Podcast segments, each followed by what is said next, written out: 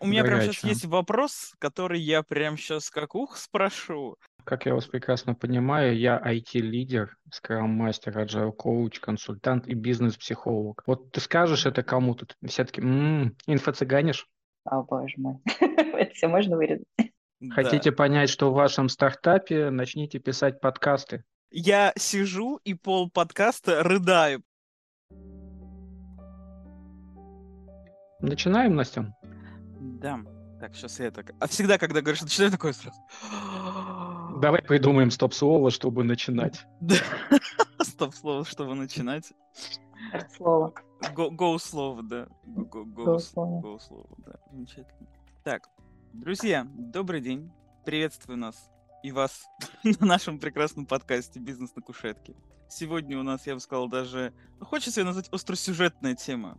Говорить мы будем о сектах и близких к ним в организациях, сообществах. Я Анастасия Малявская, со мной соведущий наш Александр Селяев, бессменный, а, и наш потрясающий гость Татьяна Разумовская. Я сейчас скажу маленький момент про вообще о чем, почему мы будем об этом говорить. Секта, она чем сама по себе интересна? Тем, что это почти всегда а, патологический нарцисс в качестве лидера этой секты. И в каком-то смысле, по сути, секта — это пример организации, а, с лидером на крайней границе вот этого континуума. Это очень интересно, и я поэтому передаю слово Татьяне. Скажи, пожалуйста, себе, представься. Всем привет, спасибо большое, спасибо, что позвали меня. Я помогаю компаниям, по большей части это стартапы, а, помогаю им с тем, чтобы их продукт как можно ближе был к потребностям пользователей. Вот. Если это какая-то ранняя стадия стартапа, да, то это прям вот, а, а есть ли вообще у людей такая потребность? Вот это я могу как бы узнать и проверить, помочь. Вот. Или если это уже какая-то более развитая компания со своими пользователями, то я помогаю их, там, не знаю, сегментировать, например, выделять фокусные аудитории и уже их изучая, как бы стратегически фокусировать продукт вокруг вот этих потребностей. Вот. Этим я занимаюсь уже там, больше 10 лет. И вот я из, вообще из исследований, из социологических исследований сама выросла. Очень много в поле провела, ну, это у нас так называется, да, в поле, значит, э, проводить интервью, общаться. Очень много за плечами этого опыта. А сейчас больше работаю таким консультантом, ментором этих команд приходящим. Вот. Мне нравится, что сменяется вот эта картинка, нравится, что сменяются сферы, области. Вот. Очень это как бы ну, не знаю, оживляет. Вот если говорить про опыт, то работала я с такими стартапами, помогала прям запускаться ребятам из модуль банка, есть такой стартап Zelf, Фином итальянский. Я построила функцию исследований в банке открытия, в Сбермаркете, Мэничате. Вот, работала также в Авито, помогала им разрабатывать сегментацию. Ну, в общем, такой опыт довольно богатый. Тогда давайте начнем с самого основного. Собственно, а секта — это про что вообще? Что такое секта? Что мы понимаем, когда говорим о секте? А если вы мне позволите, я буду использовать как бы секта и культ. Uh-huh. Это, в общем, для меня такие равнозначные понятия, и мы их будем как полные синонимы использовать, потому что иногда как-то звучнее сказать культ, иногда получается секта, вот чтобы никого не путать. Вообще для меня культ определяется как раз на основе личности его лидера, да, то есть вот этот патологический нарцисс во главе, это и есть а, главная ну, характеристика, что ли, такой организации. Есть также более, ну, как бы организационный момент, как можно там проверить, является ли организация близкой к культу или нет. Вот. Хорошая такая запоминающаяся модель BITE. BITE — это Behavior, Information, Thought and Emotion. И, соответственно, по каждой из этих линий должен быть такой высокий уровень контроля. Да? То есть э, лидер или организация контролирует поведение, информацию, мысли своих пользователей, ну, последователей, такая оговорочка, да, а, и эмоции. Вот. Но все равно самое главное, конечно, это лидер. Лидер, который вот в своей грандиозности, да, в культе он чувствует себя достигшим такой близости к совершенству, такой близости к Богу, если мы говорим про религиозные группы, да, что ему уже, ну, для него нет пределов как бы вот в этом социальном и физическом мире, он как бы возвысился над всеми. Вот это основная, наверное, такая черта или характеристика. Угу. А можно уточню? Вот очень так э, быстренько. Примеры контроля по вот этим пунктам, то есть, например, как может выглядеть вот этот поведенческий контроль, да, там, как может выглядеть контроль информации, ну, то есть, чтобы чуть лучше ориентироваться в этих критериях. Х- да, хороший очень момент уточнить, потому что действительно, во-первых, может выглядеть, конечно, по-разному. В целом, если мы говорим про поведение, то это как бы некоторое такое управление. То есть, как, как если бы ты думал, что есть какие-то ожидания, им надо соответствовать, потому что обычно это все не формализовано, да, и, и культы, они такие, то есть ты что-то делаешь, потому что тебе кажется, что ты должен. И вот это на самом деле очень хорошо проложенные такие нейронные тропки, да, и ты mm-hmm. не можешь как бы что-то не делать, ты чувствуешь себя плохим, виноватым, если ты что-то не делаешь. Это, по сути, контроль поведения. Вот. Точно так же контролируется, например, в организации информация, вся информация, которая критикует организацию, например, может не допускаться, да, то есть последователям говорят о том, что вы не должны читать там газеты, например, интернет смотреть, потому что, ну, это как-то объясняется рационально, потому что там мы такие хорошие, мы меняем мир к лучшему, и все, кто меняет мир к лучшему, они как бы подвергаются критике. То есть там все довольно хорошо рационализировано внутри. Если говорить про мысли, то это такая уже более да, тонкая сфера, то есть как контролируются мысли, это когда ты у себя в голове имеешь некоторые вот эти сектора, да, того, что ты можешь думать или не можешь думать. Но, например, к контролю мысли относится внутренний запрет на какие-то вопросы к лидеру организации, да, а так ли он на самом деле свят, так ли он хорош, а вот я что-то видел, эти вот мысли, они как бы не допускаются, они внутренне цензурируются на сознательном уровне да, то есть это не бессознательная mm-hmm. цензура. Вот. Ну и если говорить про эмоции, то здесь скорее это относится к тому, что некоторый спектр эмоций, например, сужается. Тебя могут как бы пытаться переформатировать, да, как сейчас модно говорят, газлайтить, да, когда ты испытываешь какую-то эмоцию, но тебе, например, говорят, что это там твоя реакция какая-то слишком сильная, и это твоя проблема, да, это твой триггер, тебе нужно еще больше работать тобой. Это не что-то, что действительно является проблемой и вызывает у тебя такие эмоции. Ну и, соответственно, этот спектр эмоций, он, там, не знаю, сужается, ты понимаешь, какие в этой организации эмоции можно испытывать и проявлять, а какие нельзя. Слушай, у меня вопрос сразу такой возникает. Ты говоришь о том, э, как это выглядит, что читать газет нельзя, ты должен Э, если ты думаешь иначе, ты плохой, проблема в тебе. У меня ощущение, что весь мир сейчас проживает э, в каких-то таких вариациях секты культ, на секундочку. Э, потому что, да, сейчас вот очень много всяких таких центров принятия решений, которые пытаются изолировать одну информацию и прокачать другую. Поэтому возник вопрос, вот, ну, действительно, где мы можем с этим столкнуться, как точно понять, что это действительно что-то такое культа-сектуальное? Это отличное слово, я его забираю с твоего позволения и буду им пользоваться. Вот. На самом деле столкнуться можем абсолютно везде. Это, ну, такая тоже немножко грань, да, когда ты начинаешь этим заниматься, ты начинаешь это видеть везде. Конечно, говорить про культ, вот прям такой деструктивный, тоталитарный культ, как он есть, организация с последователями, вот разрушенные жизни, разведенные семьи, это, безусловно, всегда вот с лидером патологическим нарциссом, это не такая частая история все-таки. Мы должны это понимать. Другой вопрос, что если мы говорим про вот эти защиты или вот контроль информации там и так далее, это же относится относится к части психотических защит. Просто когда в обществе, ну, какие-то тоже случаются, там, не знаю, нарциссические травмы, например, то эти психотические защиты на ура включаются. И контроль информации, и даже контроль мыслей своих. Ты можешь думать, не можешь, вот эти сектора в голове и так далее. То есть в этом смысле здесь, ну, надо как-то себе отдавать отчет. Все-таки, может быть, Э, не видеть везде и во всем этот культ. Хотя, конечно, полезно узнавать вот эти паттерны. Это, ну, как бы тебе говорит о том, что что-то нездоровое, наверное, происходит, что-то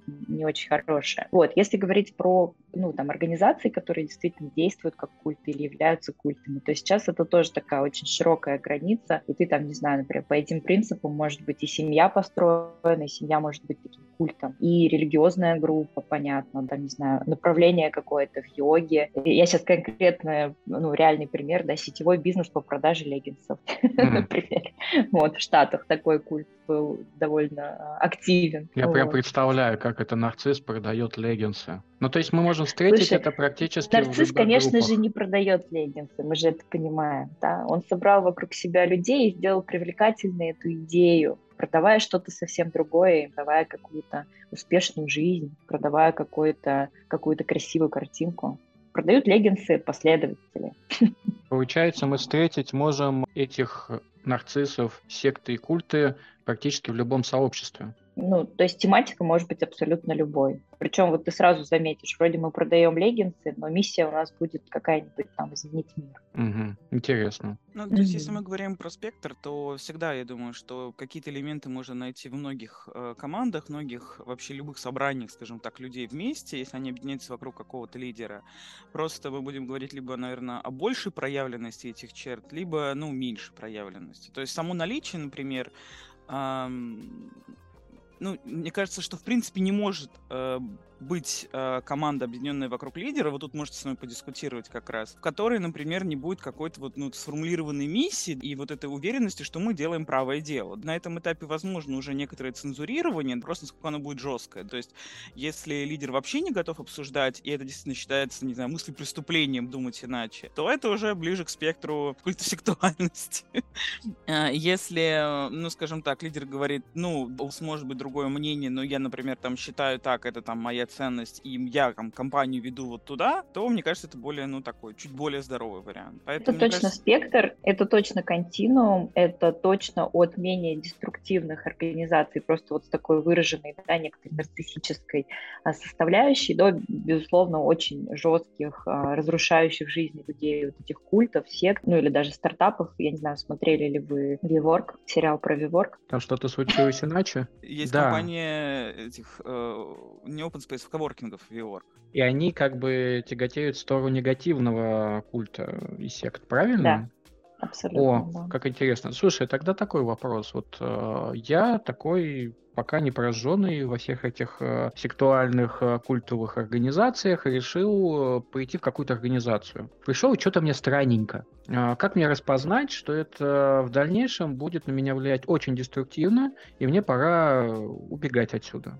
Все-таки мы говорим все-таки про компании, да, и ты в том числе писал в диссертации про NXIVM, специально записал, потому что ну, произносить ее реально Nexium. Nexium. Nexium. Ах, вот, я ее все по буквам. И э, вот я прихожу в какую-то организацию, где мне все мило улыбаются, как на всякий случай иметь возможность ощутить это, понять а, и, может быть, оттуда по-быстренькому уйти. Очень хороший вопрос, потому что сначала вот такие сектуальные, да, близкие к этому континууму организации ощущаются как вообще сбывшаяся мечта. То есть они ощущаются очень идеализированно, очень круто. Ты чувствуешь, э, что ты, не знаю, нашел какую-то реально миссию, какую-то, каких-то, какое-то свое племя нашел, да, ты чувствуешь, что это лидер, наконец, за которым может идти, потому что вот он такой высокоморальный. очарование. Вот это. Вообще абсолютно туман в голове. Так что странненько тебе станет потом. Ну, либо ты уже реально прожжен. Вот. Давайте мы, может быть, тогда немножко отдельно, что ли, про это поговорим или проговорим сейчас. Вот как я вижу вообще, почему как бы секты и, например, какие-то стартапы, да, на моем опыте, они похожи. Вот. И что там такое происходит, как вот их узнать? Потому что там этого много на самом деле. Как они выглядят, эти э, стартаповские секты? Или секты стартапы. Сектуальные стартапы. Ну, культовые, кстати, хорошо звучит. Культовые стартапы. Культовые. Нет, культовые это как-то слишком хорошо звучит. Да, потому да. что реально есть культовые стартапы, да, там, не знаю, вот, а являлись ли они культами, это большой вопрос. Ну, смотрите, например, с самого начала, да, такая очень идеализированная вот эта вот миссия. Но вообще для стартапов это свойственно. То есть их учат формулировать миссию как что-то невыполнимое. Но тем не менее, все равно мы должны уже сразу да, видеть, что это какая-то вот такая спасти мир, что-то очень высокое, изменить какие-то стандарты, там, не знаю, индустрию изменить, покорить космос, там, да, сделать какой-то самый лучший продукт. Вот такие абстрактные высокие миссии. Дальше как бы можно заметить довольно пафосные речи вокруг этой миссии, которые не сильно связаны с продуктом да, то есть вот мы что-то больше вот про эти все процессы говорим, какие-то изменения, улучшения, как мы повлияем на этот мир, про импакт, вот, а что, как, это, как наш продукт это будет делать, да, здесь не всегда есть вот это, не простраивается эта связка.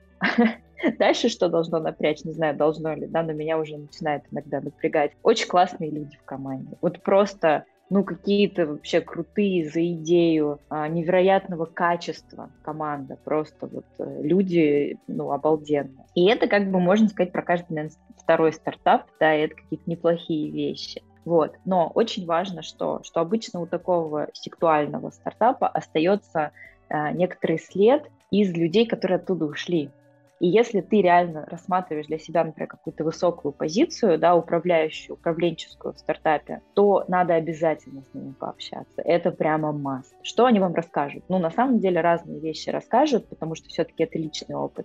Если, например, взять к этому так аналитически подойти, взять один уровень иерархии, например, руководители какой-то функции, то есть это, по сути, люди, которых позвали туда делать ну, какое-то направление, да, строить какое-то направление. И они расскажут о том, что сначала все было очень круто, сначала как бы их прям зазвали, ну, когда действует нарциссическое расширение, когда ты такой же крутой, как мы, ты чувствуешь себя таким одухотворенным, э, каким-то окрыленным, что ты наконец нашел эту поляну, где ты сейчас вот все свои навыки, все свои таланты развернешь. Но потом как бы начинается жизнь, и в этой жизни происходит такое вот бесконечное какое-то согласование каких-то вопросов. И оказывается в итоге, что у тебя на самом деле нет никаких полномочий в рамках своей функции. И так вот проходит год, очухиваешься, да, в тот момент, ничего не изменилось, ты свое видение никак не воплотил, а еще главное, что ты чувствуешь себя таким не справившимся, плохим, недостаточно хорошим. То есть от вот этого блестящего специалиста, которым тебя позвали, уже ничего не остается. Ну и, соответственно, как бы многие люди, потому что у них есть уже опыт какой-то, все-таки какая-то самооценка достаточно хорошая, они уходят. Те, кто остаются, обычно они как бы вот в иллюзии остаются, что они смогут все-таки что-то поменять, начинают по этому циклу ходить, ну, очень долго, до бесконечности. Сильно соматика страдает в таких случаях. Ну вот поговорить с теми, кто, кто там был, это прямо супер. У меня просто сразу мой... У меня опыт руководителя начинает сразу тут говорить о том, что вот ты описала команду, в которую приходит человек, и он не справился действительно. Там еще вопрос, не справился ли он, потому что э, группа, в которую он пришел, деструктивная, или он действительно не справился. Потому что для меня это звучит, пришел человек, э, что-то там согласование не прошло, может быть, культура организации или группы не совсем такая, которая соответствует ему, э, его культуре. И, ну да, бывает такое, что не случилось. Ну, окей. Абсолютно. Абсолютно с тобой согласна, но я поэтому сказала, что здесь должна быть вери. Вот, вот это слово, то есть это должны быть э, там, Часто а, три директора по маркетингу,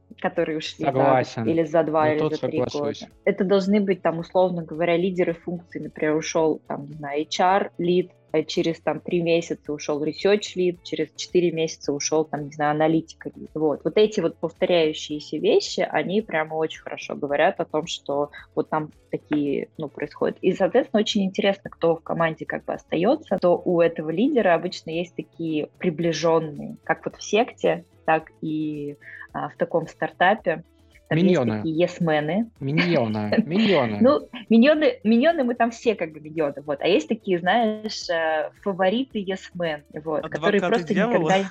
Адвокаты дьявола. Просто никогда не говорят ему нет. Тогда у меня такой вопрос. А как выжить в такой группе?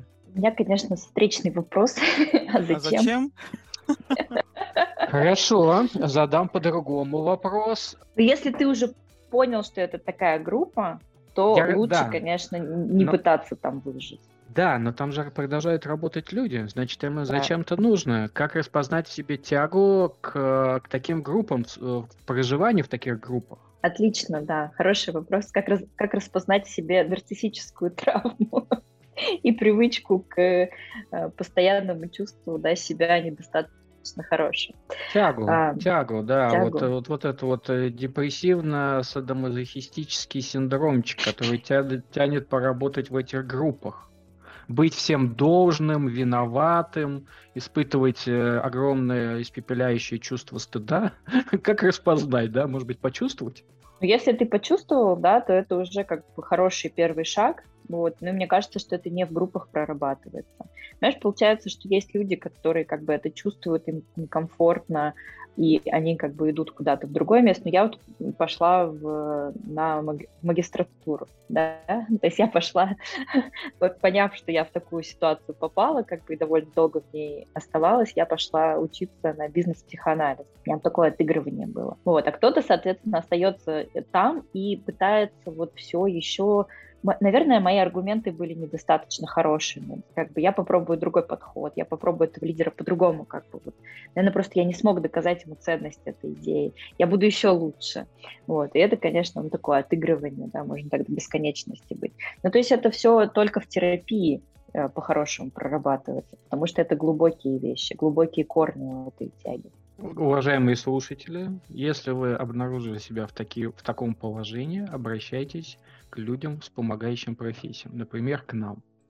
А, вопрос, да, отвечает только не Александр друзья, ну, наверное, не только Татьяна, тут вопрос, наверное, ко всем нам а, пообсуждать. Хочешь сказать, что, ну, секта это на самом деле, ну, достаточно популярная история, и люди туда достаточно, как мы обсудили, с определенными, скажем так, личностными чертами, да, склонны идти. А что, собственно, наверное, ну, то есть не то чтобы хорошего, да, но а что людей все-таки там вот оставляет и задерживает? То есть есть ли, может быть, что-то хорошее, что они делают? Наверное, мне, знаешь, еще тут очень важно будет подчеркнуть, что, да, есть черты, есть действительно вот эти там, не знаю, ну такие нарциссические травмы, да, или какое-то э, чувство стыда, которое человека преследует. Но при этом э, все, кто может попасть, любой человек абсолютно. Во-первых, у нас у всех есть нарциссическая травма детства, да, то есть когда мы были вот этим маленьким, беспомощным, э, за которым которому нужно было все абсолютно да, обеспечивать. Вот, это раз. А во-вторых, а, часто вот этот э, процесс рекрутинга в секту, он случается в те моменты, когда мы чуть более уязвимы.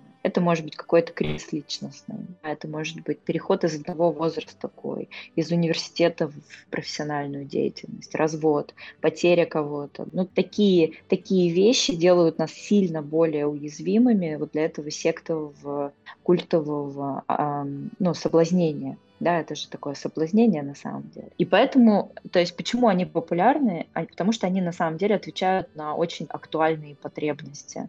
На какие потребности? Там, не знаю, как стать лучше, как стать совершеннее, как стать духовнее, здоровее, или как э, этот мир решить. То есть людям есть куча людей, которые запариваются на эту тему. У меня вообще такая отдельная тема, на которой хочу подумать, куда пойти идеалисту, ну, кроме терапии. Просто как пример, а, мы когда с э, там, моей знакомой организационным коучем обсуждали вот подобную тематику, она каждый раз просто шутила, что э, вот стану а старой, организую секту имени меня и уедем где-нибудь жить на теплые края и там, не знаю, петь песни, обниматься и так далее. То есть а, она всегда это характеризовала как некоторое сообщество, да, вот как раз на группу людей, что человек, присоединяясь к секте, может почувствовать свое единение с группой, а, которая разделяет его взгляды, разделяет его интересы, да, то есть вот это закрывается потребность принадлежать группе своих что ты становишься своим.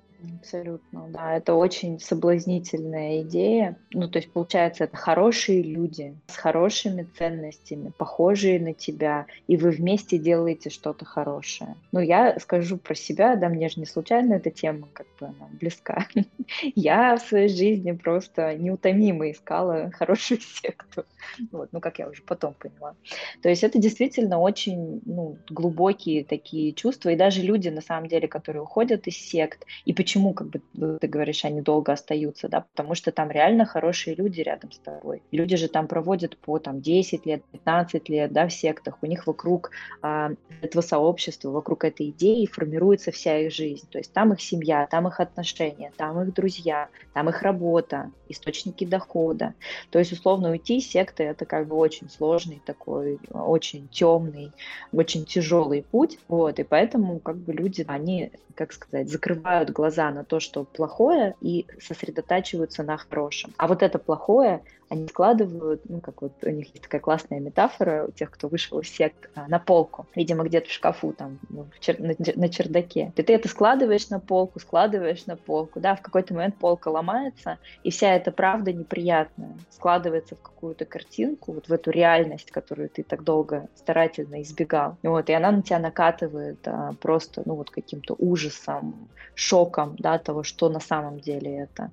Вот, но прячутся люди все это время вот в этом сообществе, кайфе отношений, единомыслия, э, какого-то единодействия, да. Не вопрос. Вот поскольку мы поговорили про стартапы, я все-таки существую такое, э, как это, ближе к интерпрайзу, интерпрайзное существо. Сегодня это, это ярмарка новых фраз и понятий.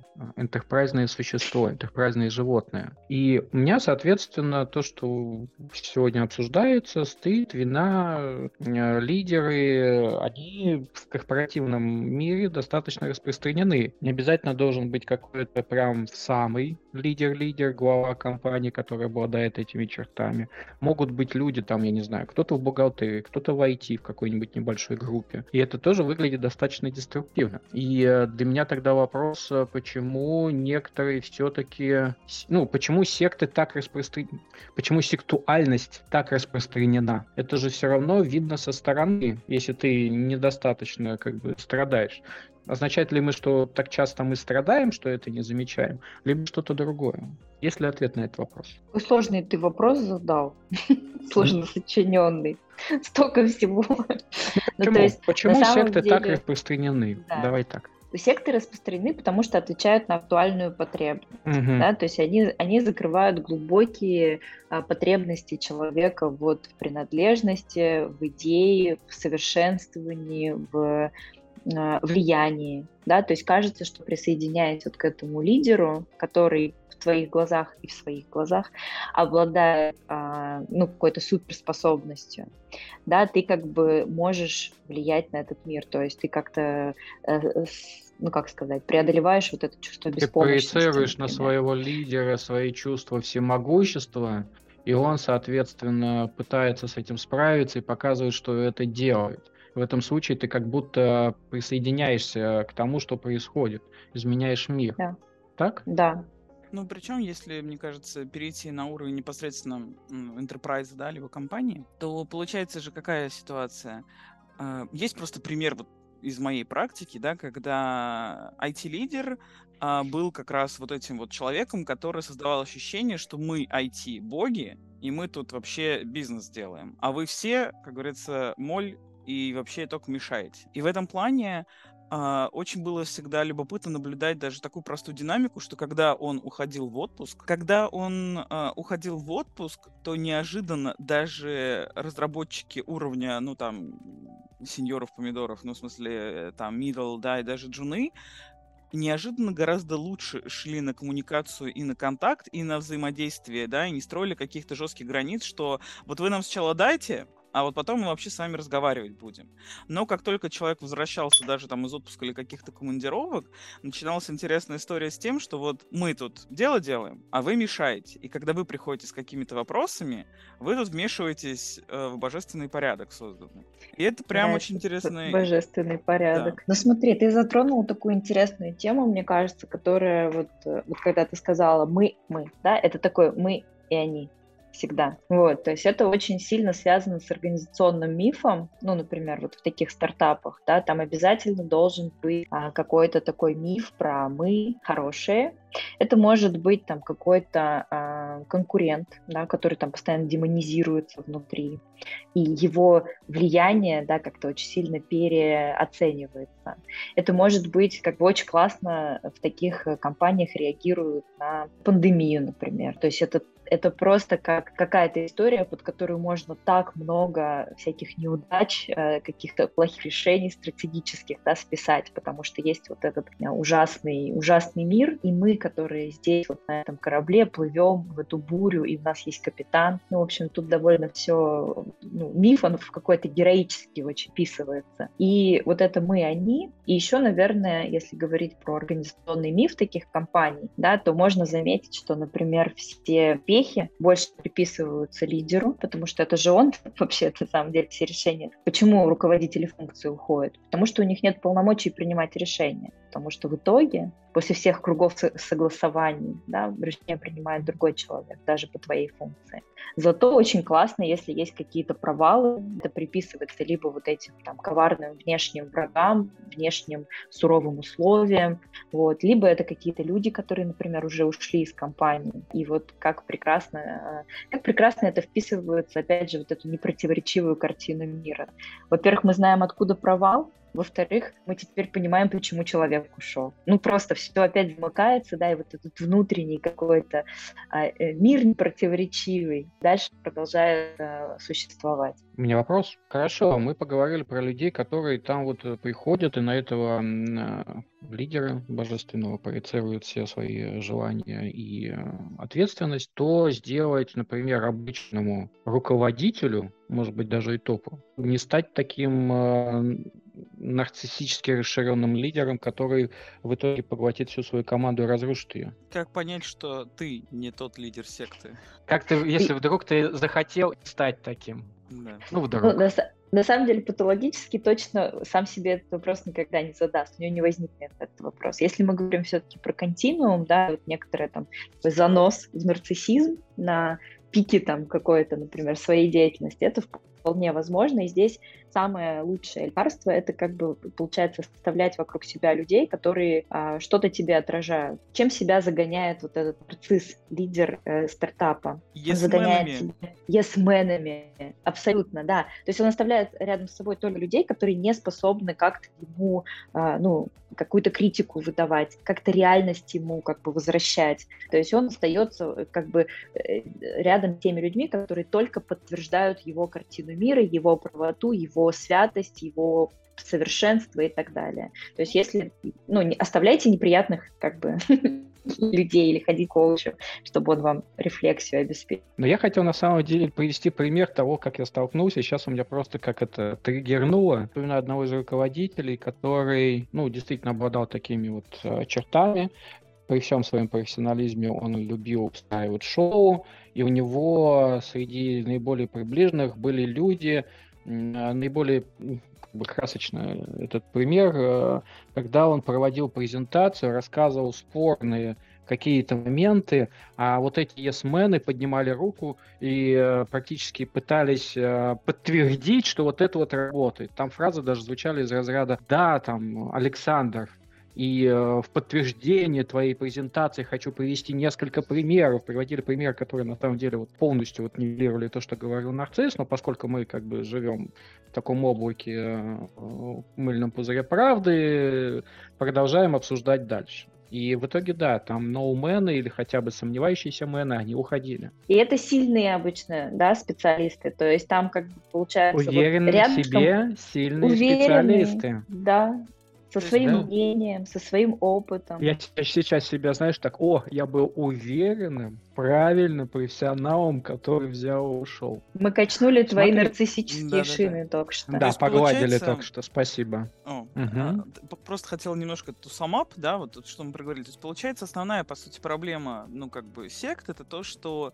а лидер в какой-то момент за счет вот своих вот этих вот паттернов поведения становится слеп, назовем это таким образом. То есть получается, что он оставляет только вокруг людей, которые под, только подтверждают его картинку, его видение, он теряет связь с реальностью и начинает уже строить дальнейшую стратегию своей там даже продвижения продукта, да, развития компании или отдела, а, исходя из а, вот именно собственных иллюзий, а не какой-то реальности, которую ему возвращает окружение.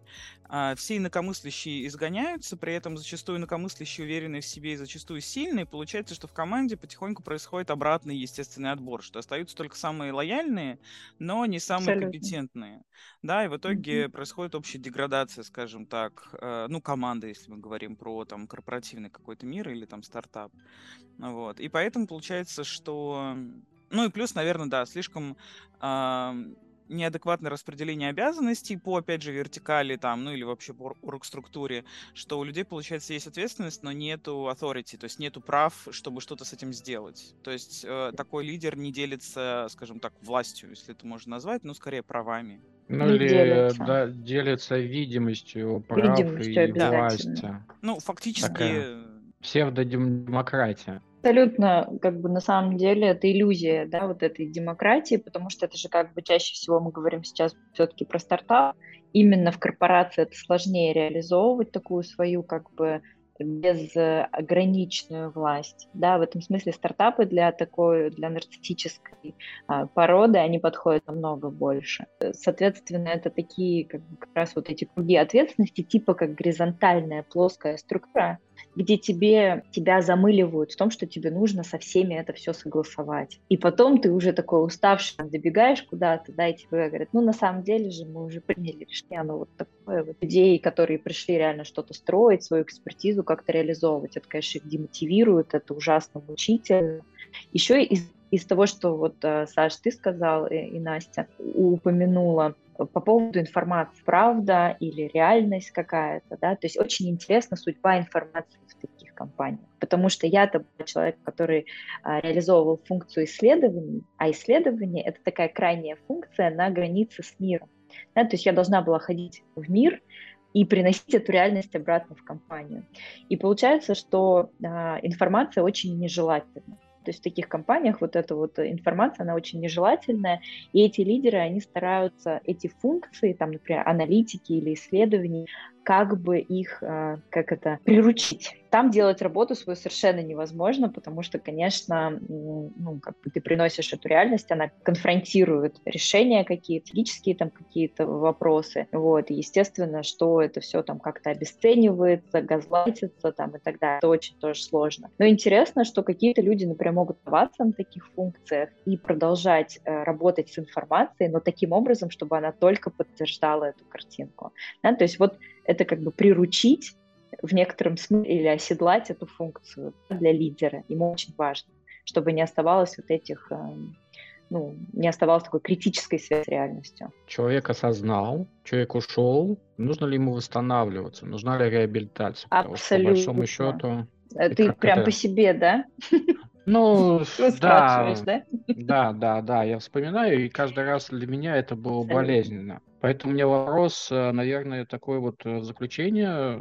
Ну, так сложилось, ты попал, а потом ты понял, понял, что ты хочешь оставаться сильным, независимым, профессиональным человеком. Ты ушел, как восстановиться? Можно ли ну, восстановиться? Ну, конечно, конечно, можно восстановиться, безусловно, но то, что нужен какой-то период на восстановление, это сто процентов. Ну, во-первых, чтобы вы понимали, из таких стартапов даже уборщица уходит в ощущении, что она плохая уборщица. Даже до самых, э, до любых функций, до любых иерархических уровней доходит вот это чувство себя недостаточно хорошим профессионалом. Ну и, соответственно, чем ты как бы выше, да, чем раньше ты более крутые вещи делал, а здесь ты как бы потерпел фиаско, да, и все равно у тебя, каким бы ты ни был уверенным, у тебя остается чувство, что, может быть, все-таки это ты что-то сделал не так. То есть люди уходят с таким, ну, дорванным чувством, да, разрушенным иногда чувством профессиональной ценности, уверенности. Что я замечала, например, это то, что очень многие после этого меняли вообще... Программисты меняют язык программирования. Они а, не становятся вдруг внезапно бизнес-психологами они иногда не становятся внезапно вдруг бизнес-психологами, получив образование. Да? Ну, то есть получается, что нужна какая-то вот компенсация случившемуся.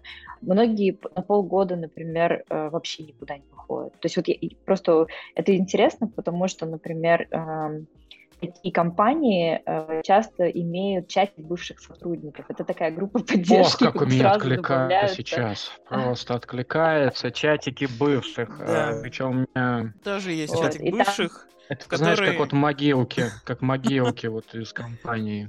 У нас был чатик, да, в котором, да. точнее как, э, сначала это были все сотрудники компании, а потом оттуда все по очереди, кто в этом чатике был, увольнялись. И каждый раз, когда новый человек писал, что вот, я написал сегодня заявление, все такие, ура, поздравляем, ура, в полку прибыло, идем пить, там праздновать, что и ты наконец-то выбрался отсюда. Поддержка. Поддержка от тех, кто тебя окружает. Это еще, наверное, один из инструментов восстановиться после такого токсичного отношения большой группы. Потому что группа, она может тебе и помогать, вот, как те, кто просят тебя пойти бухнуть. Группа э, вот эта вот сексуальная, она тебя изнутри выедает. И в этом случае, может быть, действительно после того, как ты поменял, ну, ушел из токсичной группы, имеет смысл восстановиться в какой-то группе, которые тебе помогут. Это могут быть те же люди, просто которые тоже уже через это прошли, да, то есть Может... вот здесь в данном случае это очень хорошие люди, хорошие связи, это всегда очень хорошая дружба. То есть я не знаю, у меня самые классные ребята мои все из вот этих стартапов да. То есть это прям, это хорошая комьюнити. Меня, знаете, по этому поводу недавно прочитал книжку про ВДА, это взрослые дети алкоголиков и дисфункциональных семей, и в том числе эти группы же создаются кеми, теми, кто вышел из этих семей, из э, семей алкоголиков, дисфункциональных, э, кто испытал на себе вот эти все э, токсичные отношения с родителями, может быть, насилие. И там идут как раз люди, кто через это прошел, кто имеет этот опыт. И как если бы тут э, звучит неплохо, может быть, создать такую группу, как бы взрослых сотрудников э, культовых сектуальных э, компаний. И в этом случае там будет э, предоставлена эта вот психологическая помощь. И также, ура, ты уволился, пошли гулять в парк или кататься на велосипеде. На самом деле, вот мы не зря говорили про стыд, то есть стыд очень важная эмоция вообще на каждом этапе происхождения, прохождения вот этого пути, да, CGM, Customer Journey Map по секте. вот, от начала, то есть он участвует в процессе рекрутинга, когда как бы тебе предлагают что-то, что, наоборот, закроет твой стыд, тебя исцелит от этого стыда, потому что ты присоединишься к чему-то прекрасному. До момента, когда ты осознаешь вот эту правду, и что ты сам себя обманывал, там, находился в иллюзии, этот стыд токсичный, который тебя просто заливает после того, как ты уходишь. Ну, то есть он, получается, для стартапов намного менее жесткий все-таки, да, чем для секты, потому что из секты люди вообще уходят, ну, как бы бы разрушены, им нужно вообще свою жизнь восстанавливать. Вот. Но из стартапов, как бы, получается, ты уходишь с такой некоторой подломленной, подсломленной, как бы, да, э, чувством идентичности профессиональной, уверенности, ценности своей профессиональной. Но очень сложно тебя как бы в этом, тебе очень сложно это признать. То есть э, люди говорят, что они просто отдыхают пока, просто, э, ну, захотели что-то другое. То есть я имею в виду, что здесь очень сильная такая ну, мотивация к какому-то самооправданию, что ли. Защита, да, да. И поэтому сказать, что люди пойдут, например, вот в какую-то такую группу, им же нужно это признать. Угу. Звучит так, что первый шаг, который должен сделать человек, это признать проблему. Ну, увидеть ее, наверное, в первую очередь. Да. По да. вот этому чувству. То есть увидеть, да? увидеть эту полочку, которая подломилась э, под грузом того, что ты клал, признать проблему, практически как э, в анонимных алкоголиках, да, здравствуйте, да. я, как это, Александр, я из, э, как это, стартаповской секты. Здравствуй, Александр. И самое главное, мне кажется, вот в этом моменте, это вот именно действительно момент а, вообще заметить и признать, потому что, как вот Таня ты до этого говорила же, там очень много еще газлайтинга когда человек уходит с ощущением вот этого стыда и вины, он в первую очередь, ну, испытывает это как, ну, это именно я не справился. Что вот был бы другой человек, он бы смог. А это все-таки проблема была во мне. И вот Дело-то во мне. Да.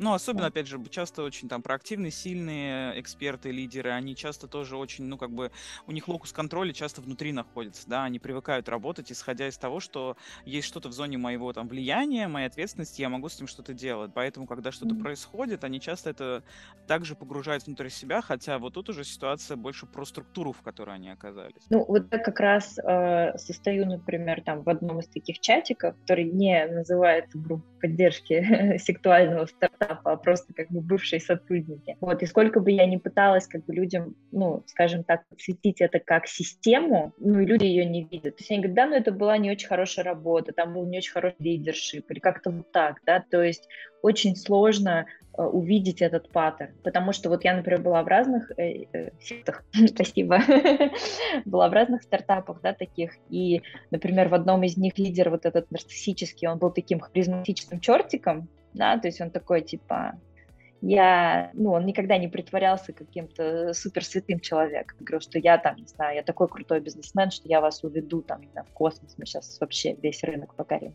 А в другом стартапе Лиз был просто святым, абсолютно святым. То есть вообще невозможно было ни в чем уличить. И вот это вот абсолютно одинаковые были процессы, люди одинаково уходили вот такие, да, разрушенные профессионально. И вот, ну, когда я пытаюсь как-то это связать, как-то показать, что в этом есть какая-то система. Очень трудно людям в это окунуться, правда. Я просто хотел немножко подсобрать, вот, в принципе, о чем мы сегодня поговорили. То есть, если мы говорим про конкретно там культы, секты, да, вот организации, культоподобные, сектоподобные, да, или команды, а, то во главе всегда стоит у нас скажем так, нарциссический лидер, а, который а, имеет тенденцию собирать вокруг себя есменов а, и изгонять любых, кто возвращает хоть какую-то критику, тем самым теряя потихоньку как компетентных э, соратников, так и в том числе, в принципе, связь с реальностью, в том числе изгоняется любая информация, которая противоречит этому видению, в том числе реальные там данные, какая-то, какие-то исследования и так далее. А, люди, попадая в эту организацию, сначала становятся очарованы вот этой прекрасной идеей, вот этим ощущением, что мы большая классная команда, мы тут сейчас всех ух там покажем, что мы что-то сделаем очень классное, но в итоге, а, приходя, у них не хватает возможности именно реализовывать свой потенциал, да, то есть действительно делать что-то а, в соответствии со своими обязанностями, они чувствуют стыду, вину, собственную некомпетентность, несостоятельность, ощущение, что вроде бы что-то делаешь, делаешь, делаешь, а не получается, да, это как будто не какой-то неправильный, либо долго остают и остаются там и разрушают полностью себя, да, свою личность, идентичность, либо выходят, но все равно с некоторыми, скажем так, психоэмоциональными потерями из этой истории, а, им требуется там для этого, как, после этого какая-то реабилитация. Проблема, опять же, самих Еди... команд. А, прости, да. Прости, пожалуйста. Я просто хотела сказать, да. что единственное, э, я в чем хотела бы, наверное, дополнить тебя, это в том, что они не, э, как бы, эти нарциссические лидеры, им не свойственно собирать вокруг себя ЕСМНов, они на самом деле им свойственно собирать вокруг себя очень талантливых людей, очень талантливых, идеалистичных, как бы классных специалистов но потом как бы получается, что они как будто бы в них разочаровываются, когда они им противоречат. И все те, кто противоречит, уходят. То есть это скорее тенденция о том, что остаются ясмены. Да, они тоже могут быть, ну, там, не знаю, какими-то классными, или как бы, э, ну, для них же получается оставаться, это вот такая какая смерть профессиональной идентичности, да, то есть остаешься такой вот э, болванкой, да, и получается, что с одной стороны и компания, компания тебя таким делает, да, с другой стороны как бы люди вот с такой, ну, валентностью или с такими, э, как сказать, характеристиками, да, которые более склонны к этому есменству, да, которые, может быть, менее уверены были в себе, они остаются. Но изначально нарцисс вот такой в стартапе он привлекает супер классных, э, фантастических, заряженных, там, э, потрясающих профессионалов. Вот, и поэтому, когда ты туда приходишь, ты такой, господи, я оказался просто в раю. Здесь такие люди, мы сейчас вообще просто весь мир как бы перевернем. Подводим итоги? Да, давайте. Нет, ну у нас есть как минимум, да, рубрика свой совет себе посоветуй. Мне кажется, что можно его переназвать э, в что-то вроде бы про дары приносящих, потому что свой совет себе посоветуй это когда ты, условно говоря... Как-то агрессивно. Ну, то есть это когда ты советуешь то, что на самом деле тебе бы самому бы лучше бы применить к себе, вот. Ты этого не делаешь. Да, да, да. Вот. Тут, наверное, что-то про, мне кажется, какие-то дары, да, то есть вот, э, ну, либо подумаем, ладно, это такое немножко уже а, отвлечение от тематики. Если мы раньше в этой рубрике мы советовали что-то, что можно посмотреть, почитать, изучить, на эту тему, да, если человек хочет чуть больше погрузиться, а, чуть больше узнать. Я вот уже как пометочку себе сделал, можно прям вот а, сериал WeWork, о котором там, Таня ты сегодня сказала, вот в список рекомендаций точно, мне кажется, добавить. А, да, вот он даже... называется We Crushed. We Crushed. Прекрасно. А, мне больше вспомнилось, э, ну, не совсем именно в тему сект, а, но офис э, известный тоже сериал, ну, там тоже есть прекрасный лидер, вокруг которого всякое происходит. Это что-то, что можно просто посмотреть, но, например, через призму того, что мы сегодня обсудили. Это будет, мне кажется, особенно интересный опыт. Туда же все эти сериалы про миллиарды с прекрасным нарциссическим лидером, но, правда, да, у него там, в этом смысле, у него есть напарница, которая не позволяет уходить в слишком уж, ну, короче, в, в, именно сексуальную динамику. Там, там, там есть в этом смысле тоже интересный момент. Так, ну я не поняла, что мы тут советуем. Не ходите, э, профессионалы Девки замуж. Да, не надо, не надо вам туда. Не ищите самую лучшую компанию, самый лучший продукт. А, как бы, да, ну, действительно это такой опасный момент, и можно на пике, в общем, своей профессиональной формы попасть вот в такую ситуацию, в общем, довольно сильно пострадать. Это, наверное, первое. Если говорить про то, что почитать, посмотреть, мне кажется, что вот, вот мы с вами сегодня обсуждали что-то, да, и какие-то вещи, какие-то паттерны, они стали такими, ну, более, что ли, узнаваемыми. Да? Что-то что в своем прошлом вы могли сегодня там, ну, связать, знать, а, может быть, это была такая динамика. Поэтому, мне кажется, в принципе, очень полезно смотреть э, всякие сериалы про секты, потому что ты потом начинаешь эти паттерны узнавать в каких-то там отношениях, своей работе, там еще где-то. Да, понятно, что это как бы крайняя степень, вот, но это не значит, например, что, не знаю, разрушенная профессиональная идентичность — это какая-то менее э, безобидная вещь. Разве это безобидная вещь? То есть на самом деле это довольно серьезные такие проблемы, довольно серьезные вещи, совсем не безобидные. Поэтому если вы посмотрите «Крашт» или про Элизабет Холмс тоже, этот про ее стартап. Вот, и люди оттуда Теранос. выходили, ну, как бы. Теранос, да, выходили оттуда такими разрушенными. Немножко даже вот э, парень там, который боролся с ней, он такой delusional немножко, он говорил, что когда я там, не знаю, в лаборатории, я думаю, что как бы все, у нас ничего не работает, какой-то ужас и кошмар, да. Потом я прихожу к ней, она все снова вот делает таким хорошим, а, каким-то а, восхитительным, таким, куда мы хотим стремиться, я снова хочу с ней работать, да, вот он это очень хорошо показал, вот этот, э, как бы, это состояние, когда, да, ты немножечко delusion между тем, что говорит лидер, да, и тем, что ты видишь, что на самом деле происходит. Полезно, Прям, мне кажется, вещь. Как это, проекция есть э, сверх-я, когда ты морально отдаешь лидеру в руки. Есть э, проекция твоих желаний по это, всемогущества, и лидер его реализует. Есть проекция идеал я, которому ты человек приносишь, он тебе рассказывает, насколько все клево. Я на самом деле, вот если оглядываться на то, что мы сегодня обсуждали, я бы хотел, наоборот, не посоветовать что-то тем, кто послушает, а посоветовать, э, посоветовать тем, кто послушает, поделиться нашим э, рассказом. У меня в голове, на самом деле, уже есть несколько ребят, с которыми бы записью я хотел поделиться, потому что разговоры не помогают. Послушав хотя бы вот эти 30-60 минут того, что мы сегодня наговорили, может быть, у них что-то загорится, какая-то лампочка в голове, где они находятся. И тогда начнут как минимум э, сделать тот самый первый шаг. Они поймут, где они. И, может быть, их полочка надломится, и они начнут с этим что-то делать. Вот такой вот совет я сегодня посоветовал. Да, остановит разрушение собственной профессиональной идентичности. А, да, я хотела рассказать такой небольшой кейс из моей практики, да, то есть у нас был, когда я работала, ну, я достаточно быстро ушла из такого стартапа, и потом стала как бы теоретизировать на эту тему, там, не знаю, хотела писать диссертацию про нарциссические стартапы, про их сходство с сектами. В итоге, как бы, я перегорела за два года, ну, в смысле, я выдохлась, да, то есть у меня вот этот э, пожар, который грел это все, он как бы потух, вот, я переработала это и стала писать просто про секты, потому что, ну, не знаю, они были интереснее, ярче, безумнее, да, там, не знаю, я не нашла ни одного стартапа, где был бы BDSM-подвал, а с, с сектами это легко, вот, и, но при этом, как бы, я теоретизировала и делилась, как бы, со своими, э, ну, со своим коллегой, одним другом, который все еще работал в таком стартапе. Вот, я ему рассказывала, что вот, это работает так, это так, мы с ним долго гуляли, такие в парке, я ему втирала это все. Вот, и потом его неожиданно уволили.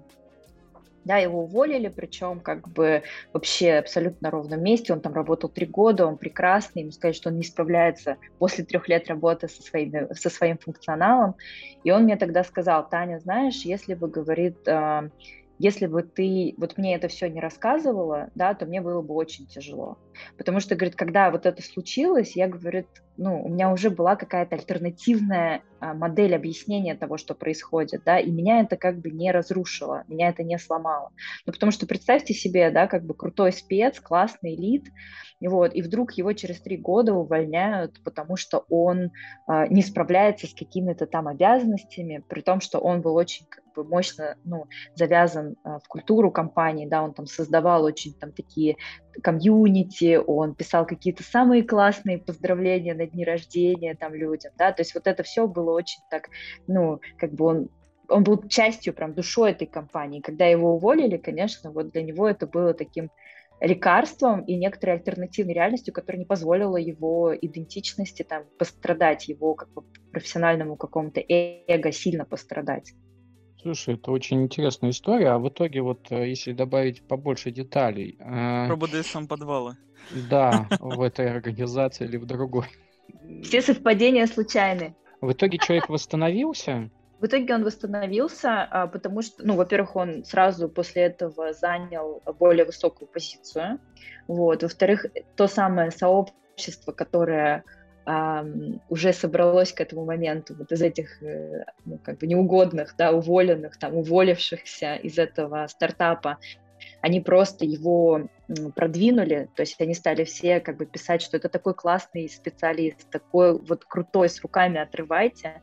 Вот, ему пришло очень много предложений, он хорошо поднял зарплату, хорошо поднял как бы свое, ну вот, э, даже в иерархии там, да, то есть он сейчас лидирует там всю эту функцию.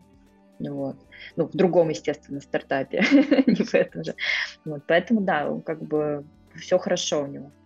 Ну, то есть на этом кейсе мы можем видеть, что человек действительно обладая знанием о том, как это выглядит изнутри, э, смог э, сохранить себя, даже находясь в этой сексуальной, сексуальной группе, сексуальном, да, по Фрейду оговорочка, сексуальном стартапе, он смог найти в себе силы сепарироваться, потому что уйти из какой-то группы это достаточно тревожно, достаточно больно. Ну, сепарироваться, опять же, в смысле отсоединиться от нее, выйти Отсоединиться. из нее, да. Да, и в этом плане у него было понимание того, как это происходит. У него была группа поддержки, которая его поддерживала как раз в процессе вот этого вот перехода. Ему помогли бывшие ребята, с которыми он держал связь, и которые уже прошли через это. То есть, э, грубо Да. говоря, лю- люди эмоционально поддержали, поскольку понимали, разделяли его чувства. И э, он нашел, как бы, он наоборот сделал шаг вперед и стал еще сильнее, еще профессиональнее. Потому что в- том числе он, Абсолютно. на, эт- он интегрировал этот опыт. Он понял, как через это проходить. Он прошел через э, горевание, там, отделение от команды и поиск новой команды. И у него на самом деле появились очень хорошие навыки. И он бы даже, наверное, мог помогать другим. Тоже. Он помогает другим. Вот. Как раз о чем я Он говорю. помогает другим. Success да. story просто. Success story.